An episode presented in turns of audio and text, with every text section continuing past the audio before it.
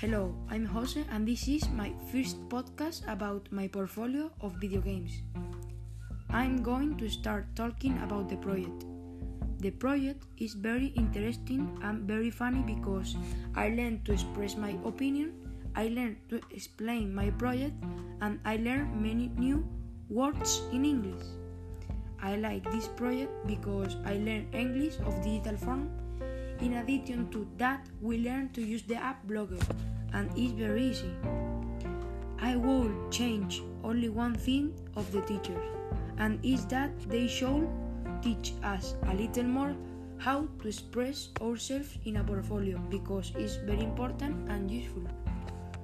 The best part of the project is explaining everything we have been doing in a project science. I am good at it and I like to see what we are doing.